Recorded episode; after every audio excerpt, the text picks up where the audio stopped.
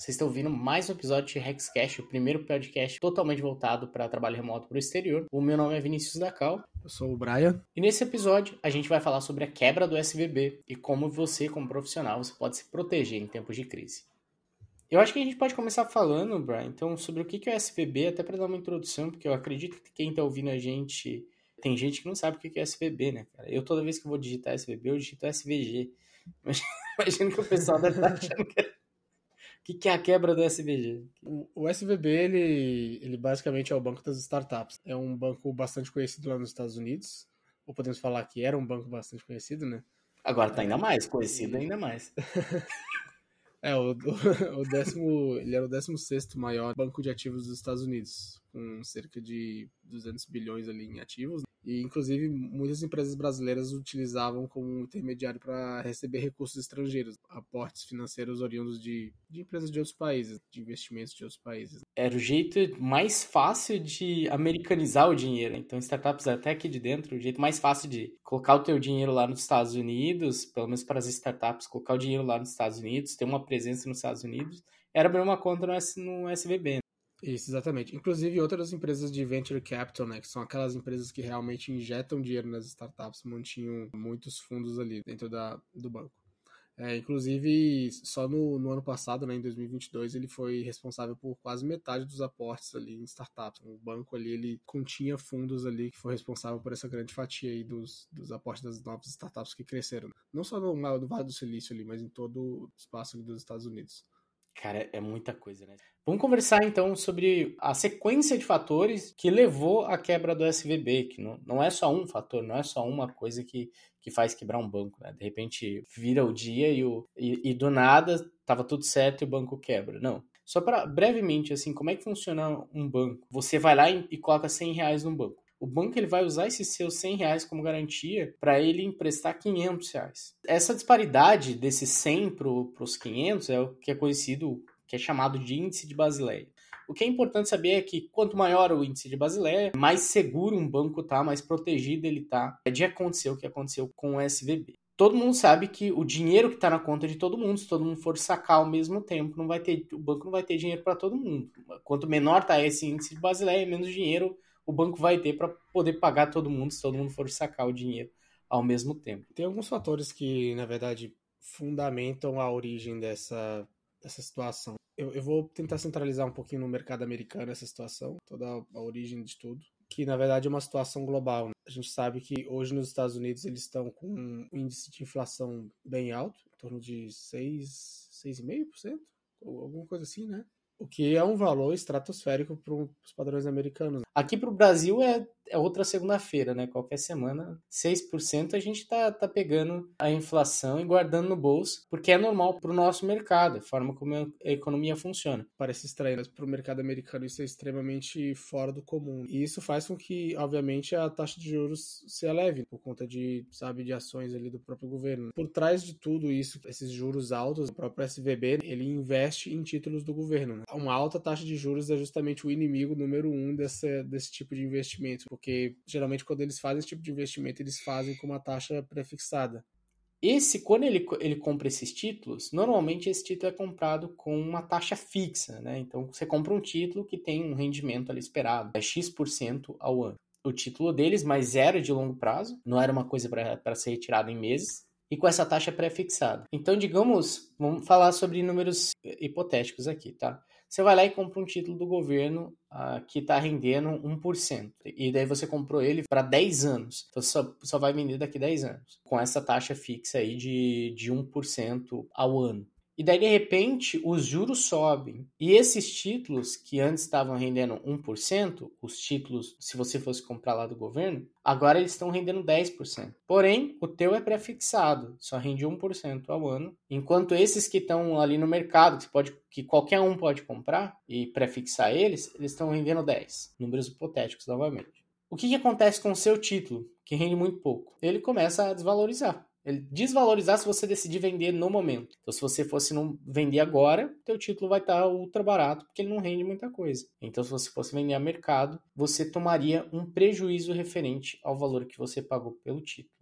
Isso acabou minando o SVB, porque ele tinha feito investimento, um investimento que não teve é, retorno e que, devido à inflação, acabou causando aí prejuízo para ele. Aí, seguindo a sequência de eventos, o SVB, com os prejuízos que ele estava tendo, ele teve que tomar algumas medidas para poder trazer mais dinheiro para ele poder operar. Uma das medidas que ele fez, então, ali no dia, acho que foi no dia 8, se eu não me engano, ele decidiu abrir uma venda de mais de 2 bilhões de dólares em títulos. Então é quando o banco abre mão do, do seu equity para poder emitir títulos, como se fossem, digamos, ações, para poder vender a mercado, vender no mercado para poder trazer dinheiro e cobrir o prejuízo. Um dia antes disso, um outro banco, uma outra instituição financeira dos Estados Unidos, Silvergate, quebrou. Então, Silvergate anuncia sua falência no dia 7, um dia depois, o SVB, com prejuízo, anuncia a venda de mais 2 bilhões de dólares em títulos.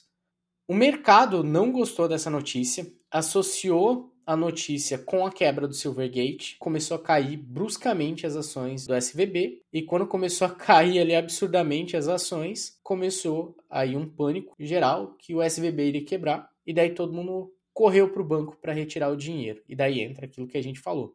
Se todo mundo corre para o banco para tirar o dinheiro ao mesmo tempo, o banco não tem dinheiro para todo mundo. Inclusive, foi recorde de retirada. Em um único dia foi retirado 42 bilhões de dólares do SVB. Ah, com toda essa, essa quebra do, do SVB, acabou respingando de volta nas criptos. Foi uma das... Efeito rebote, né? É um efeito rebote, cara existe uma coisa que chama as stablecoins. Tem gente já está familiarizado com o termo, mas é basicamente criptomoedas que elas são feitas para ser estáveis, separada com o dólar. Então existe o SDC, que ele sempre estava equiparado com o dólar, só que 10% dos fundos do, SD, ah, do USDC que é essa stablecoin, eles estavam no SVB. Então, quando deu toda essa esse rebosteio, o SDC acabou perdendo aí um valor de mercado. Agora eu acho que na segunda-feira subiu até em 20%, eu acho, o Bitcoin. Eu acho que todo mundo decidiu sair das stablecoins e ir para o Bitcoin, então teve uma loucura no mercado de cripto também, né? e isso daqui é um fator interessante que eu, que eu até quis trazer para cá, que tem os fundadores da Pagarme aqui do, do Brasil, a startup Pagarme, que foi comprada pela Stone. Esses fundadores eles tinham ido lá para os Estados Unidos e eles acabaram fundando uma startup lá que chama Brex, inicialmente era uma startup para fornecer cartão de crédito para as startups, para outras startups. E os caras cresceram bastante e tal, já estavam num nível legal. Só que nesse momento aqui da crise do SVB, um dos destinos favoritos ali do pessoal foi a Brex. Então teve muita gente que foi lá e tirou o dinheiro do, do SVB e acabou redirecionando para a Brex. Momentos de crise sempre acontece isso. Tem gente que que está sendo afetado negativamente, tem gente que está sendo afetado positivamente. Né? Esse foi o caso da Brex aí, que acabou é, tendo mais clientes, mais depósitos na empresa. Eu li um caso interessante sobre uma empresa, inclusive, é uma empresa pequena de aproximadamente uns 32, 35 funcionários. Né? Justamente a entrevista ah, foi justamente com o CEO dessa empresa, né? Uma empresa pequenininha, ah, vamos dizer que é o dono dela. É uma plataforma de, de vendas online de artigos de, de, mergulho. Ele contou como é que foi a operação para poder ele conseguir retirar os fundos ali rapidamente do banco e poder transportar para outro. Então a reação dele que ele contou foi que ele pensou qual era o maior banco que ele conseguiria abrir uma conta mais rápida e sem ter um risco imediato agora de quebrar nem nada. Porque ele pensou, ah, como esse banco está quebrando, pode ser que outros bancos podem acontecer a mesma coisa. Então o que ele fez foi procurar, ele acabou abrindo no, JP Morgan, abriu uma conta rapidamente, transferiu os fundos para lá e transferiu toda a operação, inclusive, sabe, de pagamentos ali da plataforma, todo para poder ser redirecionada para esse banco. Então o curioso foi que é, nesses momentos as pessoas, eu acho que cada um tem uma, uma solução diferente para contornar esse, esse problema. Muitas delas foram justamente pelo lado de procurar uma plataforma que tivesse um processo ali de onboarding fácil e tranquilo, como por exemplo o Brex que você mencionou, e outras foram para um caminho diferente, também justamente buscando ali não só não perder os fundos, mas também honrar compromissos com fornecedores, payroll, né, que é a folha de pagamento dos funcionários, que geralmente é uma das maiores preocupações da maioria dessas empresas. É bem interessante, eu li também o pessoal falando, ah, o que, que poderia acarretar tudo isso, né, daí, acho que no primeiro dia ali, entre a, os negócios, uma, uma frase legal foi que se o banco onde você tem dinheiro não é um banco que tua avó conhece, tu tem que tirar o dinheiro dali. É verdade. Interessante, né, cara? A gente falou sobre tudo que aconteceu aí, mas o que, que foi o resultado final ali do, do SVB? Depois que tudo isso aconteceu, Imagina, Sexta-feira aconteceu essa quebra e meio que todo, é como se todo mundo tivesse falado bem assim, tipo, vamos dar um tempo agora, intervalo. O quebrou sexta-feira, vamos dar um tempo, intervalo, final de semana. E ficou todo mundo naquela agonia do, do final de semana para saber o que, que, ia acontecer na segunda, porque é assim que funciona o mercado financeiro. Né? Esperaram até segunda para ver o que, que realmente ia ser resolvido. O que aconteceu foi, como a gente mencionou, o FDIC, que é o The Federal Deposit Insurance Corporation, que é um consórcio privado dos bancos, ele assumiu o banco quando, quando acontece esse tipo de coisa, assim como a gente tem aqui no Brasil, tem o FGC, existe um seguro para cobrir as contas. Só que esse seguro, assim como aqui no Brasil, tem um limite. Então era 250 mil dólares por conta. 250 mil dólares parece um valor ok. O problema é que 97% das contas que estavam lá no SVB eles estavam acima desses 250 mil dólares. Então o que iria acontecer é que a maioria do, do dinheiro que estava lá não, não ia ser coberto pelo seguro. Porém, o governo ele entrou e falou que ia garantir que todo mundo que tinha dinheiro no SVB iria conseguir sacar 100% dos fundos e que isso não, não era um movimento do governo para salvar o banco em si, o banco iria quebrar. Quem tinha ações do banco, os investidores, as pessoas que decidiram investir nesse banco, vão tomar o prejuízo, porém, quem tinha dinheiro depositado no banco vai conseguir sacar 100% digamos, o mundo voltou um pouco para o normal, situação do mercado em, em, relação a de sair de sexta-feira achando que muitas startups não conseguiriam pagar as folhas do, dos seus funcionários voltou segunda-feira, digamos, normalizado. Claro que eu imagino que ainda tem uma burocracia, um vai e vem aí para poder sacar 100% do dinheiro. É, acredito que talvez não vai ser tudo de uma vez, talvez demore um pouquinho para poder sacar tudo, mas tem uma previsão, tá tudo estabilizado, todo mundo tranquilo agora em relação a isso, tá? E a gente chega nessa parte, é, porque é inevitável as pessoas pensarem, né? Como é que a gente pode se proteger? Como é que a gente pode evitar de ter problemas quando acontece esse tipo de, de coisa? E se eles não tivessem garantido que todo mundo ia conseguir depositar? O que queria acontecer? E como que a gente pode se proteger em relação a isso? Eu acho que, antes de dar a palavra para você, Brian, acho que é importante eu ressaltar. Isso não é um problema específico dos Estados Unidos ou específico das startups isso é uma coisa que pode acontecer no mundo todo. Tá? É, o, o que aconteceu ali, se, se todo mundo parar aqui agora e, e falar o, o Itaú vai quebrar e todo mundo for sacar o dinheiro ao mesmo tempo, vai acontecer algo parecido. É, é importante falar que isso daqui não é um problema das startups ou um problema de trabalhar para startup ou de trabalho remoto. É verdade. Inclusive, quando você me compartilhou essa notícia, eu lembro que tava com o meu celular na mão ali, você falou, ah, sobre o SBB, você ouviu, não sei o quê. E eu fiquei bem surpreso, eu fui pesquisar ali um pouco sobre, sobre o ocorrido, não tinha visto na hora sobre toda a situação. E uma das coisas que me passou na cabeça justamente foi o lado do, dos profissionais que trabalham para essas empresas. Né? Para algumas pessoas eu diria que deve ter dado um pequeno pânico ali, né, momentâneo, né, para outras uma, uma grande interrogação na cabeça, pensando, e agora, o que vai acontecer? Será que eu vou receber meu salário? Será que a empresa vai quebrar? Entendeu? O que eu acho interessante a gente discutir aqui são não só o que será que passou na cabeça dessas pessoas, né? Porque eu acho que isso daí não, não é o tão importante. Porque cada, cada pessoa vai pensar uma coisa diferente em relação a isso, o que é normal, né? Porque várias empresas foram afetadas de maneiras diferentes com isso, né? Mas o, o que é interessante nós discutirmos aqui, né, nós mencionarmos, na verdade, o que, a gente pode fazer pensando nos profissionais para eles se protegerem com relação a, a, situações como essa. Então, tem algumas, não vou dizer artimanhas, né? Tem algumas coisas que você pode fazer que, iriam, que vão te ajudar bastante no, durante o, na tua carreira para se prevenir que sua carreira seja de, de alguma forma prejudicada com ocorridos assim. Para começar, vamos falar sobre questão de contrato. Então, imagina que alguma dessas empresas aí que foram afetadas vão precisar reduzir a quantidade de mão de obra, né, quantidade de funcionários, justamente porque, porque há um risco deles não conseguirem honrar a folha de pagamento. Então, o que, que acontece? A primeira coisa que eu queria mencionar é que quando você está assinando o seu contrato junto com as empresas, principalmente startups ou empresas grandes, pequenas, que seja, um, uma das coisas que você pode pedir no seu contrato, né? Isso é totalmente negociável. Que a gente tem que lembrar que isso aqui não é um contrato de trabalho regulado por nenhuma lei nem nada, né? Então é puramente uma questão de prestação de serviço entre X e Y. Então, cláusulas podem ser incluídas de acordo com negociação. E uma delas que muitas pessoas negociam, é totalmente normal negociar, é justamente uma cláusula que a gente diria de chamaria de aviso prévio. Essa cláusula diria o quê? Por exemplo, que a empresa para poder te avisar que você vai sair, você vai ser né, demitido, mandado embora, eles te avisariam com alguns dias de antecedência.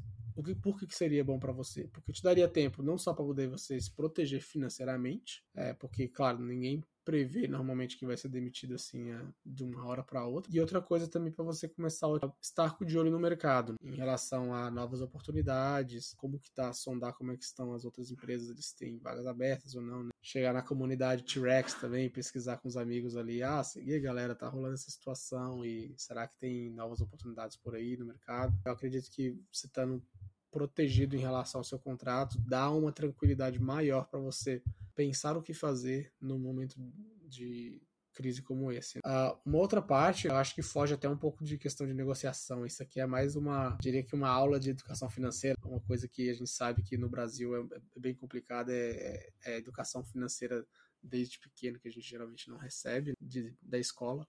Então é o famoso manter uma reserva de emergência. É muito saudável que toda todos os profissionais, todo mundo, né, na verdade, que consiga né, ter acesso a isso, uh, construa uma reserva de emergência para que você se previna de situações como essa. Por exemplo, digamos que você trabalha para o mercado do exterior, onde você está num emprego estável, não sei o quê, e podem ocorrer situações onde você não esteja mais trabalhando ali. É saudável que você tenha ali um, um, uma reserva que cubra pelo menos uns, alguns meses dos seus gastos. Isso varia de seis meses a um ano, seria é considerado geralmente uma reserva saudável. Além disso, tem uma, uma questão muito interessante que vai além de formas de como você se precaver, de como se proteger, aliás, é justamente a questão do diálogo, manter sempre uma comunicação aberta ali com a empresa que você trabalha, com o seu gestor, porque dessa forma, é, a primeira coisa que você vai poder fazer é ter liberdade de a, a, abordar o seu líder imediato, o CEO, ou seja lá a pessoa que você tem mais contato ali dentro da empresa, conversar a respeito dessa situação, tentar entender o quanto você vai ser afetado e quanto a empresa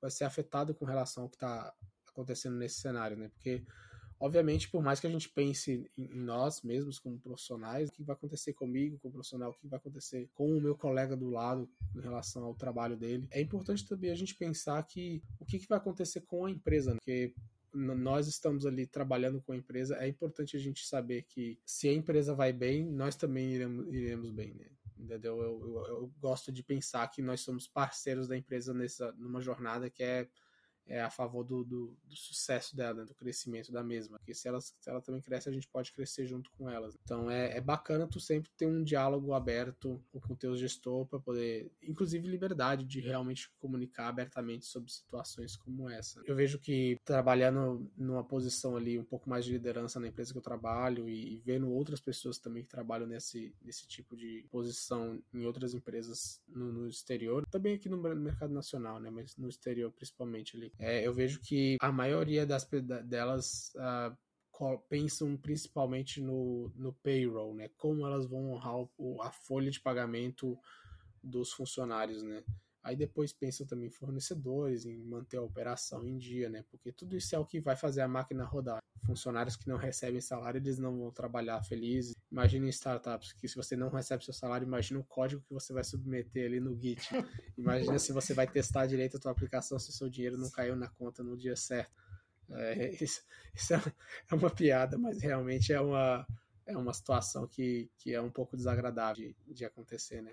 Até para nossa produtividade, a gente. Isso é, acho que é common sense, que todo gestor trabalha em cima disso, de filtrar pressão a, até chegar no, digamos, em desenvolvedores. Então vem a pressão lá de cima e o gestor ele dá uma filtrada para conversar manso com os devs, porque isso afeta a produtividade. Agora imagina assim uma pressão do trabalho afeta a produtividade Imagina a pressão de você saber assim, cara, eu não sei se vou receber dinheiro meu próximo salário. E aí? Imagina é, quanto que cai a produtividade.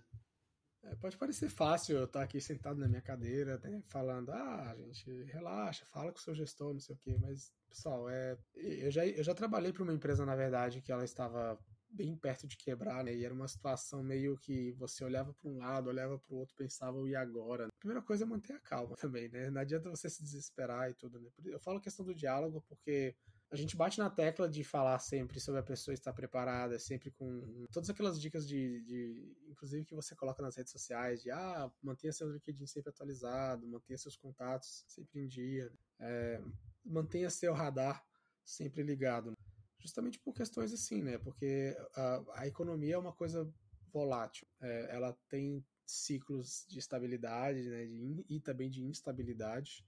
Imagina que você é um, uma boia ali no meio do mar e, e, conforme o mar vai rolando, você vai indo de acordo com o que a onda vai levando. Digamos que essas questões para você se proteger seriam como se fossem pezinhos que você colocaria na tua boia para poder você se manter mais estável possível diante de, de crises, que seriam as, as oscilações das ondas ali. Então, tudo que a gente fala aqui são dicas né, que a gente da nossa perspectiva, baseada na nossa experiência, que você pode fazer para poder sobressair de situações como essa. Tu comentou ali sobre você ter essa reserva de emergência, que a gente tem esse problema.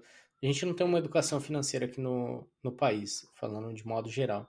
Realmente a gente não tem que existe o, fundo de garantia é, que tem na CLT uma forma de forçada, né, digamos, de fazer esse fundo de emergência. Então aqui a gente não tem essa, essa cultura de reserva de emergência. Mas realmente é, é importante a gente é, trabalhar em cima disso. Principalmente se você tem um T-Rex. Além de ser importante, é mais fácil, né? Eu até quando. Eu não lembro agora o ano exato, acho que foi ali em 2021 que a gente. A empresa que eu trabalhava antes, ela acabou expandindo o time, a gente trouxe brasileiros Inclusive, eu acabei recomendando cinco pessoas para entrar na equipe, e todos brasileiros. Um deles, amigo meu, ele a gente sempre batia papo, conversava, né? E daí ele falando: Ah, cara, eu quero, quero começar a ajudar, sei lá, minha mãe a, a reformar a casa dela, mas antes estou fazendo minha reserva de emergência. Eu acho que em dois meses ele fez reserva de emergência para um ano. Em dois meses. Então, realmente, é, essa é a realidade. Você vai para um T-Rex, você vai ganhar, hum, às vezes, cinco vezes mais é, é importante você pegar esse dinheiro extra que está chegando e colocar numa reserva de emergência. Esperar um pouco essa ansiedade de comprar o teu PS5, de reformar a casa e tal, guardar ali um, uns meses e, e, formar essa tua reserva de emergência para se proteger em, em, tempos de crise, né? Seria uma regra geral para geral, tanto aqui no Brasil se você estivesse trabalhando aqui no Brasil quanto para fora. A, diferença é que quando você está trabalhando para fora, como você está ganhando mais, fica mais, mais fácil você poder fazer a tua reserva de emergência. Para a gente poder concluir esse assunto, eu acho que o mais importante dizer é não há motivo para entrar em pânico no momento. Então a situação SVB está controlada e também a gente não vê nenhuma necessidade de rejeitar ofertas. Não, não vi nenhuma startup que foi afetada por causa, por causa disso.